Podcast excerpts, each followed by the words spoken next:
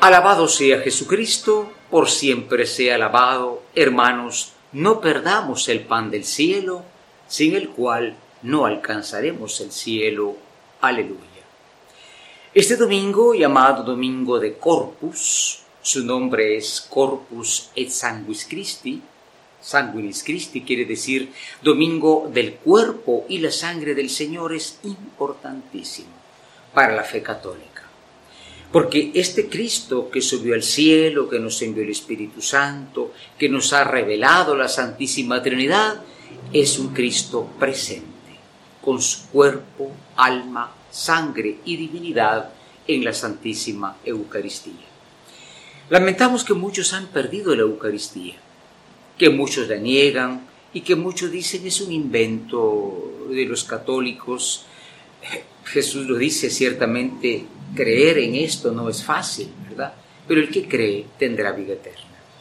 Celebrando pues esta solemnidad de Corpus Christi, nosotros sabemos que hay pocos sacerdotes y naturalmente si no hay sacerdotes no tenemos este pan del cielo, que no es obra de ellos, es Dios quien por su medio lo envía. Pero es un alimento que aunque falte sigue siendo tal. Dice el libro precisamente del Deuteronomio que Dios alimentó a su pueblo con el maná. Maná, ¿qué quiere decir? ¿Qué es esto?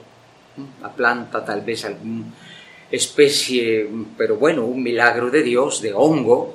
Dios alimentó al pueblo para que siguiera caminando. Nosotros somos una iglesia que camina. Nuestra finalidad y nuestra meta no está en la tierra. Entonces, para caminar hay que nutrirse. He aquí el cuerpo y la sangre de Cristo. Volvemos a decir nosotros cabalmente con el Santo 147, una bendición al Señor. Bendito sea el Señor. ¿Por qué? Porque nos está alimentando. Imaginemos que un padre y una madre van a buscar pues el mejor alimento para sus hijos. Dios no nos da algo externo a Él, se da Él en alimento.